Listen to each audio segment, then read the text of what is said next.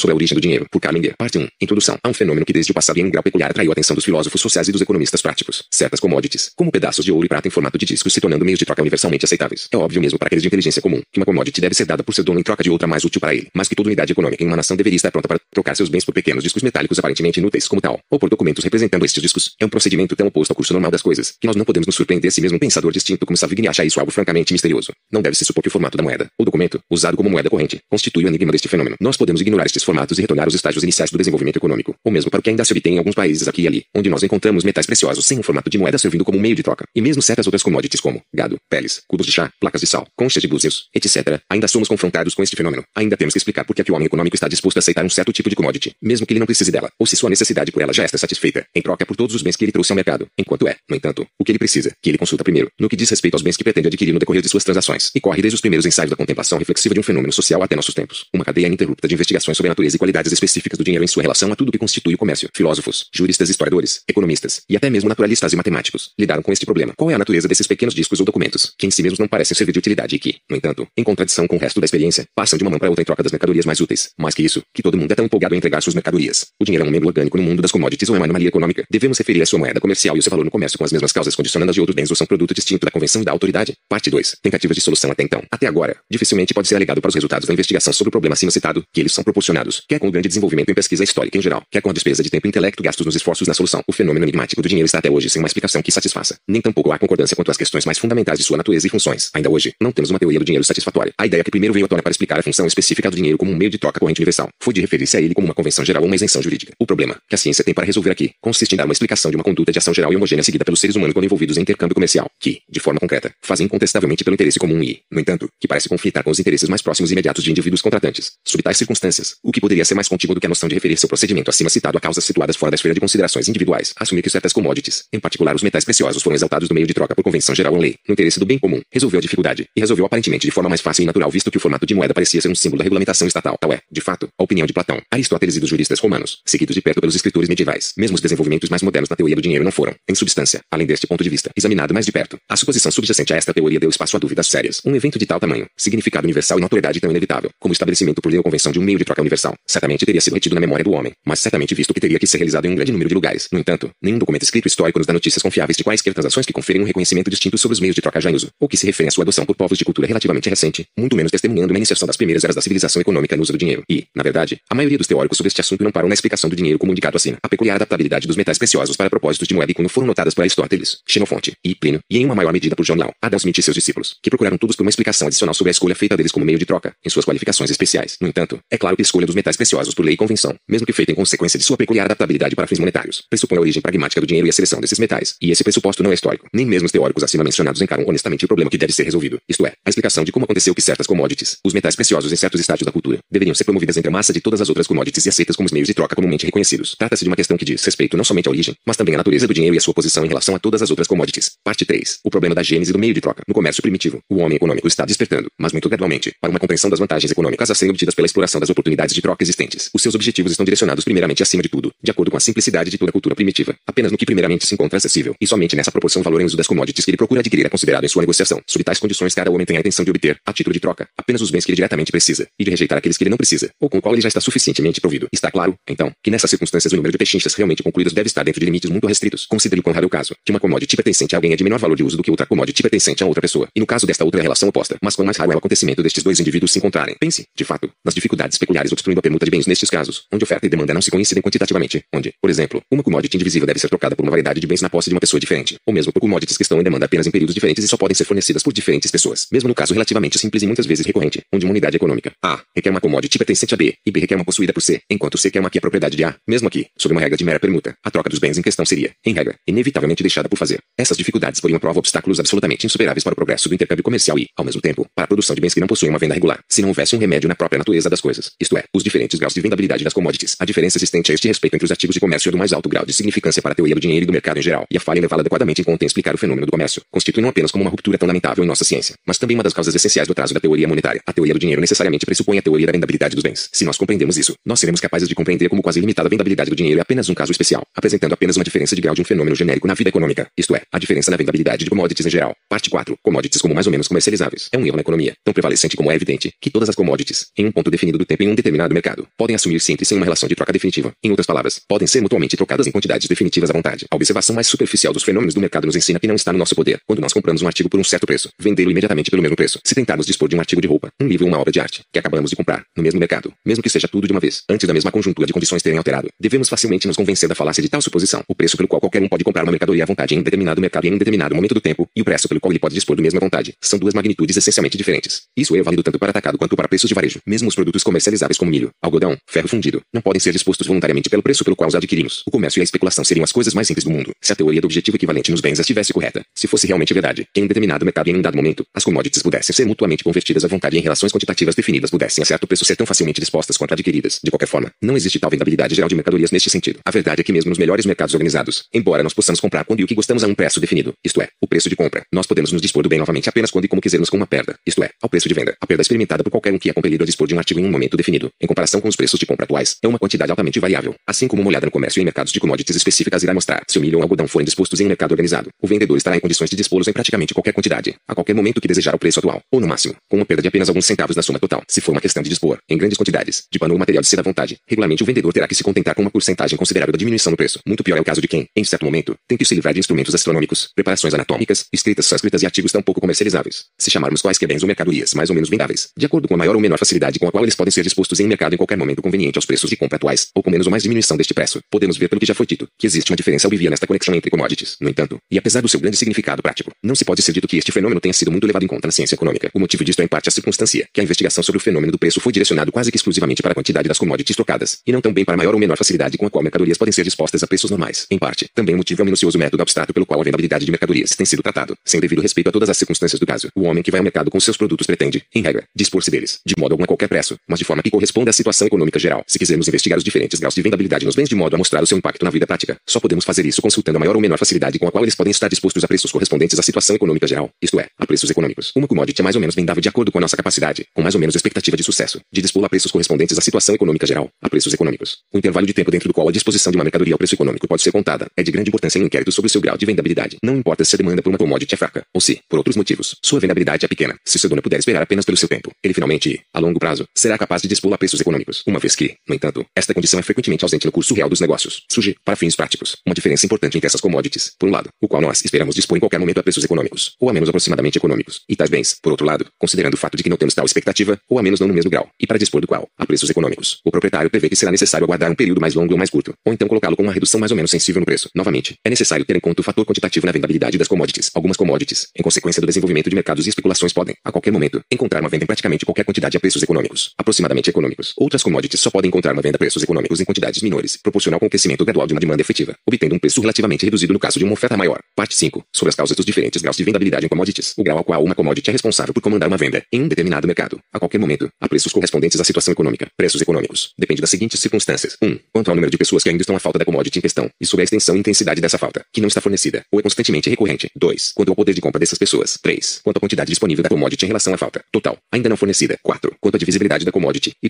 outras maneiras pelas quais ela possa ser ajustada às necessidades de clientes individuais. 5. Quanto ao desenvolvimento do mercado e da especulação em particular. E finalmente, 6. Quanto ao número e à natureza das limitações impostas politicamente e socialmente sobre a troca e consumo em relação à commodity em questão. Podemos prosseguir da mesma forma em que consideramos o grau de vendabilidade das commodities em mercados definidos e momentos definidos do tempo, para estabelecer limites espaciais e temporais de suas vendabilidades. Nestes aspectos, também observamos em nossos mercados algumas commodities, cuja venda é quase limitada por lugar ou hora, e outras cuja venda é mais ou menos limitada. Os limites espaciais da vendabilidade das commodities são principalmente condicionados. 1. Um, pelo grau em que a falta das commodities é confusa no espaço. 2. Pelo grau em que os bens se prestam ao transporte, e o custo do transporte incorrido proporcionalmente ao seu valor. 3. Pela medida em que os meios de transporte e de comércio geralmente são desenvolvidos em relação a diferentes classes de commodities. 4. Pela extensão local dos mercados organizados e sua intercomunicação por arbitragem. 5. Pelas diferenças nas restrições impostas à intercomunicação comercial em relação a diferentes bens, em relações interlocais e em particular no comércio internacional. Os limites de tempo para a vendabilidade das commodities são principalmente condicionados 1. Um, pela permanência na necessidade delas, sua independência de flutuação no mesmo. 2. Pela sua durabilidade, isto é, a sua adequação à preservação. 3. Pelo custo de preservá-los e armazená-los. 4. A taxa de juros. 5. A periodicidade de um mercado para o mesmo. 6. Pelo desenvolvimento de especulações e, em particular, de pechinchas de compras futuras relacionadas com o mesmo. 7. Pelas restrições impostas política e socialmente por serem transferidas de um período de tempo para outro. Todas essas circunstâncias nas quais dependem os diferentes graus e os limites locais e temporais de vendabilidade das commodities explicam por que é que certas commodities podem ser dispostas com facilidade e certeza em mercados definidos, isto é, dentro de locais e limites temporais a qualquer momento em praticamente quaisquer quantidades a preços correspondentes à situação econômica geral, enquanto a venda de outras commodities é confinada dentro de limites espaciais estreitos e temporais. Mesmo dentro destes, a disposição das commodities em questão são difíceis e, na medida em que a demanda não pode ser aguardada, não deve ser efetuada sem uma diminuição de preço mais ou menos sensível. Parte 6. Sobre a gênese dos meios de troca. Tem sido, durante muito tempo, objeto de observação universal em centro de intercâmbio, que para certas commodities existia uma demanda maior, mais constante e mais efetiva do que para outras commodities menos desejáveis em certos aspectos, sendo a primeira correspondente a uma vontade por parte daqueles capazes e dispostos a comercializar, que é ao mesmo tempo universal e, devido à relativa escassez dos bens em questão, sempre perfeitamente satisfeitos. E, além disso, que a pessoa que deseja adquirir certos bens definidos em troca dos seus próprios está em uma posição mais favorável, se ele traz commodities deste tipo ao mercado, do que se ele visita os mercados com bens que não podem exibir tais vantagens, ou a menos não no mesmo grau. Assim equipado, ele tem a expectativa de adquirir tais bens como ele finalmente deseja obter, não só com maior facilidade e segurança, mas também devido à demanda mais estável e mais prevalente para suas próprias commodities, a preços correspondentes à situação econômica geral, em preços econômicos. Nessas circunstâncias, quando alguém traz bens que não são altamente vendáveis para o mercado, a ideia em primeiro lugar em sua mente é de trocá-los, não apenas pelo que ele necessita, mas se isso não puder ser efetuado diretamente por outros bens também, que embora ele não queira para ele mesmo, são, no entanto, mais vendáveis do que os seus. Ao fazê-lo, ele certamente não alcança imediatamente o objetivo final do seu intercâmbio comercial, isto é, aquisição de bens necessários para si mesmo. No entanto, ele se aproxima desse objetivo. Pelo caminho tortuoso de uma troca intermediária, ele ganha a probabilidade de cumprir seu propósito de forma mais segura e econômica do que se ele tivesse se limitado à troca direta. Agora, de fato, isso parece ter sido o caso em todos os lugares. Os homens foram liderados, com crescente conhecimento de seus interesses individuais, cada um por seus próprios interesses econômicos,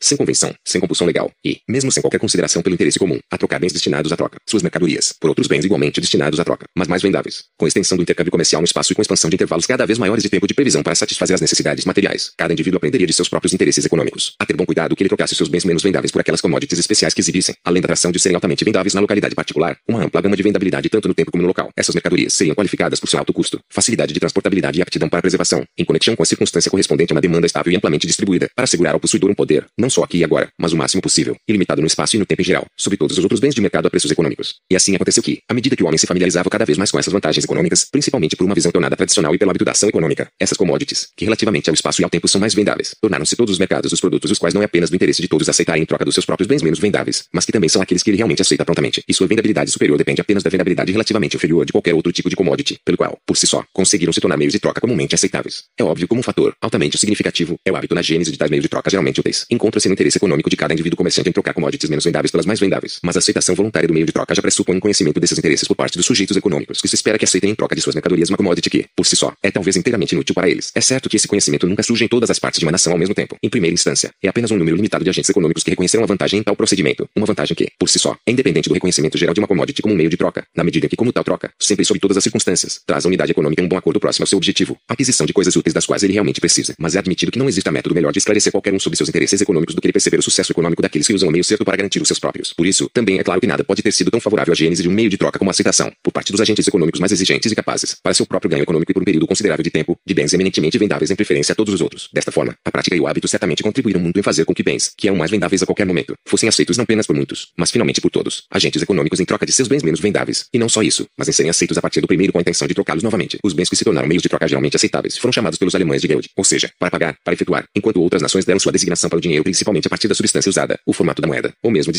certos tipos de moeda. Não é impossível que os meios de troca, servindo como eles servem ao bem comum no sentido mais enfático da palavra, sejam instituídos também por meio da legislação, como outras instituições sociais. Mas este não é o único, nem o modo principal no qual o dinheiro tomou sua origem. Isso está a ser traçado muito mais no processo retratado acima. Não obstante, a natureza desse processo estaria muito incompletamente explicada, se chamássemos isso de orgânico ou denotar dinheiro como algo primordial, ou crescimento primitivo, e assim por diante, colocando de lado os pressupostos que são historicamente inadequados. Nós só podemos vir a compreender plenamente a origem do dinheiro, aprendendo a enxergar o estabelecimento do procedimento social, com o qual estamos lidando, como resultado espontâneo, a resultante impremeditada, de esforços particulares e individuais dos membros da sociedade, que, pouco a pouco, abriram caminho para uma discriminação dos diferentes graus de vendabilidade nas commodities. Parte 7. O processo de diferenciação entre commodities que se tornaram meios de troca, quando as commodities relativamente mais vendáveis se tornaram dinheiro. O grande evento tem em primeiro lugar o efeito de aumentar substancialmente sua vendabilidade originalmente alta. Todo agente econômico trazendo mercadorias menos vendáveis para o mercado, para adquirir bens de outro tipo. Tem, então, um forte interesse em converter o que ele tem em primeira instância nas mercadorias que se tornaram dinheiro. Para essas pessoas, pela troca de suas mercadorias menos vendáveis por aquelas que, como dinheiro, são mais vendáveis, não alcançam apenas, como até agora, uma maior probabilidade, mas a certeza de poder adquirir imediatamente quantidades equivalentes de todo tipo de commodity tida no mercado. E seu controle sobre isso depende simplesmente de seu prazer e sua escolha. Por outro lado, aquele que traz outras mercadorias ao mercado que não seja dinheiro, encontra-se mais ou menos em desvantagem. Para ganhar o mesmo domínio sobre o que o mercado oferece, ele deve primeiro converter seus bens trocáveis em dinheiro. A natureza de sua deficiência econômica é demonstrada pelo fato dele ser forçado a superar uma dificuldade antes que ele possa atingir seu propósito, cuja dificuldade não existe, ou seja, já foi superada pelo homem que possui um estoque de dinheiro. Isso tem todo o significado maior para a vida prática, na medida em que superar essa dificuldade não se encontra incondicionalmente ao alcance de quem traz bens menos vendáveis para o mercado, mas depende em parte de circunstâncias sobre as quais o negociador individual não tem controle. Quanto menos vendáveis são seus produtos, mas certamente ele terá que sofrer a penalidade no preço econômico, ou se contentar em aguardar o momento, quando será possível efetuar uma conversão a preços econômicos econômicos. Aquele que a deseja, numa era de economia monetária, trocar bens de qualquer tipo que o seja, que não seja dinheiro, por outros bens fornecidos do mercado, não podem estar certos de alcançar esse resultado de uma só vez ou dentro de algum intervalo de tempo predeterminado, a preços econômicos. E o quão menos vendável for os bens trazidos por um agente econômico ao mercado menos favorável para os seus próprios propósitos, será sua posição econômica comparada com a posição daqueles que trazem dinheiro ao mercado. Considere, por exemplo, o proprietário de um estoque de instrumentos cirúrgicos, que é obrigado através de uma súbita dificuldade, ou através da pressão dos credores, a converter em dinheiro. Os preços que irá alcançar serão altamente acidentais. Mais que isso, os bens sendo de tal vendabilidade limitada serão bastante incalculáveis. E isso serve para todos os tipos de conversões que em relação ao tempo são vendas compulsórias. Outro é o caso daquele que quer em um mercado converter a commodity, que se tornou dinheiro, imediatamente em outros bens fornecidos nesse mercado. Ele alcançará seu objetivo, não apenas com certeza, mas geralmente também é um preço correspondente à situação econômica geral. Não só, mas também o hábito da ação econômica nos tornou tão seguros de poder obter em troca de dinheiro qualquer mercadoria no mercado, sempre que desejarmos, a preços correspondentes à situação econômica, que nós estamos na maior parte do tempo inconscientes de quantas compras nós propomos fazer diariamente, que, em relação aos nossos desejos e o tempo de concluí-las, são compras compulsórias. As vendas compulsórias, por outro lado, em consequência da desvantagem econômica que elas comumente envolvem, forçam-se sob a atenção das partes implicadas de forma inconfundível, o que, portanto, constitui a peculiaridade de uma commodity que se tornou dinheiro que a posse dela nos procura a qualquer hora, isto é, a qualquer momento que achemos adequado. Asseguramos o controle de todas as commodities a serem tidas no mercado, e isso geralmente a preços ajustados à situação econômica do momento. O controle, por outro lado, conferido por outros tipos de commodities sobre os bens de mercado é, em relação ao tempo, em parte ao preço também, incerto, relativamente se não absolutamente. Assim, o efeito produzido por tais bens, que são relativamente mais vendáveis, é uma crescente diferenciação entre seu grau de vendabilidade e o de todos os outros bens. E essa diferença na vendabilidade deixa de ser completamente gradual, e deve ser considerada em certo aspecto como algo absoluto, a prática da vida cotidiana, bem como a jurisprudência, que se aprofunda em grande parte com as noções prevalecentes na vida cotidiana distingue duas categorias nos meios comerciais, bens que se tornaram dinheiro bens que não se tornaram. E o fundamento dessa distinção reside essencialmente naquela diferença na vendabilidade de commodities acima descrita, uma diferença tão significativa para a vida prática que é mais enfatizada pela intervenção do Estado. Esta distinção, além disso, encontra a expressão na linguagem na diferença de significado associada a dinheiro e mercadorias, compra e troca, mas também oferece a explicação principal daquela superioridade do comprador sobre o vendedor, que encontrou múltiplas considerações, mas até agora foi explicado de forma inadequada. Parte 8. Como os metais preciosos se tornaram dinheiro. As commodities, que sob relações locais e temporais são mais vendáveis, tornaram-se dinheiro entre as mesmas nações em tempos diferentes, e entre diferentes nações ao mesmo tempo, e elas são diversas em tipo, a razão pela qual os metais preciosos se tornaram um meio de troca comumente circulante aqui e ali numa nação anterior sua aparição na história, e na sequência entre todos os povos de civilizações de economia avançada é por causa de sua vendabilidade ser muito superior do que todas as outras commodities, e ao mesmo tempo porque são consideradas especialmente qualificadas para as funções concomitantes e subsidiárias do dinheiro. Não há um centro de população que, nos primórdios da civilização, não desejasse profundamente e cobiçasse ambiciosamente os metais preciosos, em tempos primitivos por suas utilidades e beleza peculiar, como ornamentos, posteriormente como os materiais de escolha para moldagem e decoração arquitetônica, e especialmente ornamentos e recipientes de todo tipo, apesar da sua escassez natural. Eles estão bem distribuídos geograficamente e, na proporção da maioria dos outros metais, são fáceis de extrair e elaborar. Além disso, a proporção da quantidade disponível de metais preciosos para o total requerido é tão pequena, que o número daqueles cuja necessidade não é fornecida, ou pelo menos insuficientemente fornecida, juntamente com a extensão desta necessidade não, é sempre relativamente maior do que no caso de outras commodities mais importantes, embora mais abundantemente disponíveis. Mais uma vez, a classe de pessoas que desejam adquirir os metais preciosos é, em razão do tipo de desejos que por estes são satisfeitos, tal como, bem especialmente, a incluir os membros da comunidade que podem permutar mais efetivamente, e, portanto, o desejo pelos metais preciosos é, por regra, mais eficaz. No entanto, os limites do efetivo desejo pelos metais preciosos se estendem também para aquelas camadas da população que menos podem eficientemente permutar, por causa da grande divisibilidade dos metais preciosos, e o gozo obtido pela despesa de quantidades ainda menores na economia individual. Além disso, existem os amplos limites no tempo e espaço da vendabilidade dos metais preciosos. Uma consequência, por um lado, da distribuição quase limitada no espaço da necessidade deles, juntamente com seu baixo custo de transporte em comparação com seus valores, e por outro lado, a sua durabilidade ilimitada e o custo relativamente baixo de armazená-los. Em nenhuma economia nacional que tenha avançado além dos primeiros estágios de desenvolvimento, existem commodities, cuja vendabilidade é tão pouco restrita em tantos aspectos, pessoalmente, quantitativamente, espacialmente e temporalmente, como os metais preciosos. Não se pode duvidar que, muito antes de se tornarem um meio de troca comumente reconhecido, eles estavam, entre muitos povos, atendendo a uma demanda positiva e efetiva em todos os momentos e lugares, e praticamente em qualquer quantidade que chegasse ao mercado. Por conseguinte, surgiu uma circunstância, a qual necessariamente se tornou de especial importância para se tornar dinheiro para qualquer um sob essas condições, tendo qualquer um dos metais preciosos à sua disposição. Não havia apenas expectativa razoável de poder convertê-los em todos os mercados a qualquer momento e praticamente em todas as quantidades, mas também, afinal de contas, esse é o critério da vendabilidade a expectativa de convertê-los a preços correspondentes à situação econômica geral em qualquer momento, a preços econômicos. O desejo proporcionalmente forte, persistente e omnipresente por parte dos negociadores mais efetivos foi mais longe em excluir os preços do momento, da emergência, do acidente, no caso dos metais preciosos, do que no caso de quaisquer outros bens, especialmente porque estes, devido ao seu custo, durabilidade e fácil preservação, tornaram-se o veículo mais popular para acumulo, bem como os bens mais favorecidos no comércio. Sob tais circunstâncias, tornou-se a ideia principal nas mentes dos negociadores mais inteligentes. E então, como a situação passou a ser mais geralmente compreendida na mente de cada um, que o estoque de bens destinados a serem trocados por outros bens deve em primeira instância ser colocado em metais preciosos, ou deve ser convertido neles, ou já ter provido seus desejos nessa direção. Mas dentro e por esta função, os metais preciosos já são constituídos geralmente meios de troca corrente. Em outras palavras, eles funcionam como commodities pelas quais todos buscam trocar seus bens de mercado. Não, em regra, para o consumo, mas inteiramente por causa da sua vendabilidade especial, na intenção de trocá-los posteriormente por outros bens diretamente lucrativos para ele. Nenhum acidente, nem a consequência da compulsão estatal, nem a convenção voluntária dos comerciantes efetuaram isso. Foi apenas a apreensão de seus próprios interesses individuais que o fizeram acontecer, que as nações mais economicamente avançadas aceitassem os metais preciosos como dinheiro, assim que um suprimento suficiente deles tivesse sido coletado e introduzido no comércio. O avanço de materiais que formam dinheiro de menos para o mais custosos depende de causas análogas. Este desenvolvimento foi substancialmente ajudado pela proporção de troca entre os metais preciosos e outras commodities submetidas a flutuações menores, mais ou menos, do que as existentes entre a maioria dos outros bens. Uma estabilidade que se deve a circunstâncias peculiares do que atendem à produção, ao consumo e ao intercâmbio dos metais preciosos, e está, portanto, conectado com os chamados motivos intrínsecos determinando seus valores cambiais, constitui ainda outra razão pela qual cada homem, em primeira instância, isto é, até investir em bens que lhe são diretamente úteis, deve armazenar seu estoque de câmbio disponível em metais preciosos preciosos, ou convertê-lo no último. Além disso, a homogeneidade dos metais preciosos e a consequente facilidade com a qual eles podem servir como ser fungíveis nas relações de obrigação levaram a formas de contrato pelo qual o tráfego foi tornado mais fácil. Isso também promoveu materialmente a vendabilidade dos metais preciosos e, assim, a sua adoção como dinheiro. Finalmente, os metais preciosos, em consequência da peculiaridade de suas cores, seu badalar e, em parte também, o seu peso, são com alguma prática fácil de reconhecer, e através da tomada de um selo durável podem ser facilmente controlados quanto à qualidade e peso. Isso também contribui materialmente para aumentar suas vendabilidades e encaminhar a adoção e difusão deles como dinheiro. Parte 9. Influência do poder soberano. O dinheiro não foi gerado pela lei em sua origem. Ele é de uma instituição social e não estatal. A sanção pela autoridade do Estado é uma noção estranha a ele. Por outro lado, no entanto, por meio do reconhecimento do Estado e da regulação estatal, esta instituição social do dinheiro tem sido aperfeiçoada e ajustada às múltiplas e variadas necessidades de um comércio em desenvolvimento, assim como direitos constitucionários têm sido aperfeiçoados e ajustados pela lei estatuária, tratados originalmente pelo peso. Como outras commodities, os metais preciosos alcançaram gradualmente como moedas um formato qual sua vendabilidade intrinsecamente alta experimentou um acréscimo material. O estabelecimento de uma cunhagem para incluir todos os graus de valor e o estabelecimento e manutenção de peças cunhadas de modo a ganhar a confiança do público e prevenir o risco quanto à sua autenticidade, peso e finura, na medida do possível, além de assegurar sua circulação em geral, tem sido reconhecido em todo lugar como uma importante função da administração do Estado. As dificuldades experimentadas no comércio e nos modos de pagamento de qualquer país a partir da ação concorrente de diversas commodities servindo como moeda. Além disso, as circunstâncias que os padrões concorrentes induzem a uma variedade de inseguranças no comércio e tornam necessário várias conversões dos meios circulantes, têm levado ao reconhecimento legal de certas commodities como dinheiro, em padrões legais, e onde mais de uma commodity foi aquecida ou admitida como forma legal de pagamento. A lei ou algum sistema de avaliação fixou uma proporção definida de valor entre elas. No entanto, todas estas medidas não fizeram dinheiro dos metais preciosos, mas apenas os aperfeiçoaram em suas funções como dinheiro.